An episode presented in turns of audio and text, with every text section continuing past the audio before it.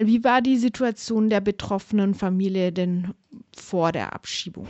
Also ich kann natürlich jetzt nur berichten, was ich über den Anwalt weiß. Ähm, ich war selber natürlich nicht dabei und kenne die Frau und die Familie nicht persönlich. Was mir zugetragen wurde, war, dass die Schwangerschaft sehr fortgeschritten ist. Also der Entbindungstermin liegt Anfang Juni. Es ist eine Risikoschwangerschaft gewesen. Sie hatte anscheinend in der Vergangenheit mal eine Fehlgeburt und hat es auch mündlich eben vorgetragen, dass es ähm, eine Risikoschwangerschaft ist in der Ausländerbehörde. Außerdem war es so, dass sie eine eingeschränkte Nierenfunktion hatte. Sie hat mal in Albanien eine Vergewaltigung erleben müssen und da blieben eben diese körperlichen Schädigungen zurück und natürlich auch psychische Schädigungen. Sie hat eine posttraumatische Belastungsstörung diagnostiziert bekommen und eine Depression und darüber liegt auch eine ärztliche Stellungnahme vor. Sie hat einen Partner, der irakische Staatsangehörige Staatsangehörigkeit ist. Er hat subsidiären Schutz ähm, hier in Deutschland. Das war so grob die Situation der Familie vor der Abschiebung. Die mhm. Tochter ist 15 Jahre alt und ging ganz normal in die Schule. Und ihr Partner ist auch Vater des Kindes, das sie Richtig, erwartet? genau. Genau. Und äh, da lag auch ähm, eine vorgeburtliche Vaterschaftserklärung und eine Sorgerechtserklärung vor.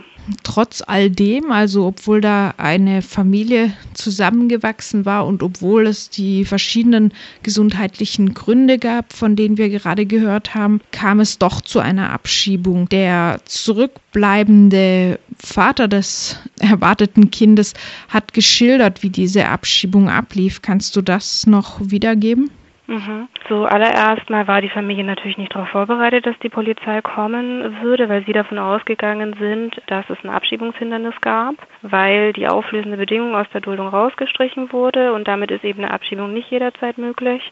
Das wurde dann vom Regierungspräsidium Karlsruhe zwischenzeitlich wieder revidiert, aber der Anwalt hat diese Information nicht erhalten. Deshalb war das eine total überraschende Situation für die Frau. Sie war sehr schockiert, hat dann nach Aussagen des Partners ähm, die Toilette aufgesucht. Sie hatte dann auch Schmerzen, also sie hatte diese eingeschränkte Nierenfunktion.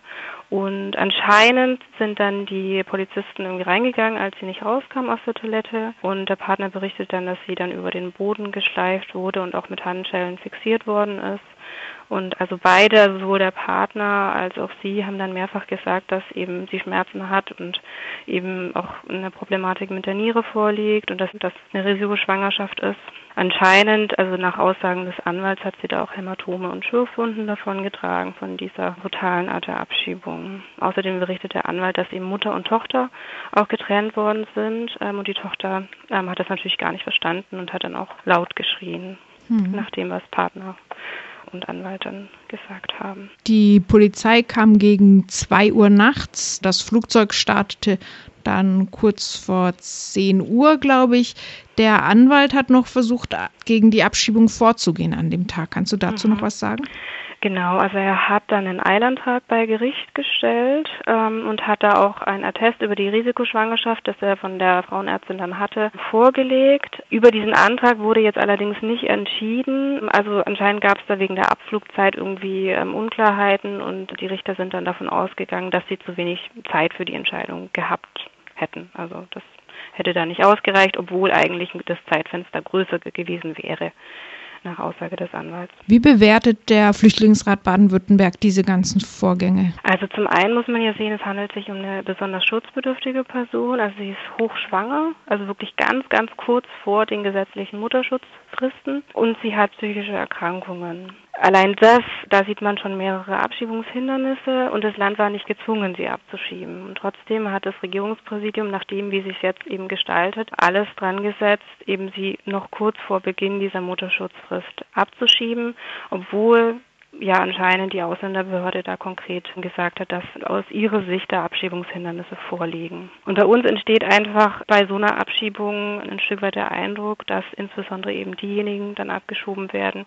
die besonders leicht greifbar, handhabbar sind, zum Beispiel weil sie eben eine Krankheit haben oder eine sehr fortgeschrittene Schwangerschaft. Und das ist natürlich höchst problematisch, dass eben besonders schutzbedürftige Personen dann besonders im Fokus sind von solchen Maßnahmen. Außerdem gab es natürlich hier eine Familientrennung. Also es wurde eine Vaterschafts- und Sorgerechtserklärung gemacht vorgeburtlich. Wenn dann trotzdem eine Abschiebung ähm, vollzogen wird, verstößt es unserer Meinung nach gegen den Schutz von Ehe und Familie. der im Grundgesetz auch garantiert ist. Und das Regierungspräsidium Karlsruhe verweist praktisch darauf, dass die Familieneinheit in Albanien gelebt werden kann. Das würde sich in der Praxis sehr, sehr schwer gestalten, also unter anderem deswegen, weil eben hier noch eine Klage auf den Flüchtlingsschutz läuft bei dem irakischen Staatsangehörigen und er auch gerade gar keinen Pass hat, mit dem er besuchen könnte oder dort gegebenenfalls leben. Und dann natürlich ähm, das Thema Gewaltanwendung bei der Abschiebung, was wir immer in jeglichen Kontexten als ja, No-Go bewerten, aber natürlich insbesondere na, bei einer Schwangeren, die da betroffen ist, die eben besonders schutzbedürftig ist und wo nicht entsprechend gehandelt wurde, mich, mich mit der Sorgfalt, die da an den Tag gelegt werden muss. Der Anwalt der Betroffenen hat gegenüber Medien angekündigt, Anzeige zu erstatten gegen die Polizei wegen Körperverletzung. Mhm. Weißt du da was drüber, ob da schon Ermittlungen im Gange sind? Also meines Wissens, aber da müsste man den Anwalt vielleicht nochmal fragen, hat er Anzeige erstattet, hat aber gestern zumindest, ähm, als wir gesprochen haben, noch keine Rückmeldung gehabt in der Sache.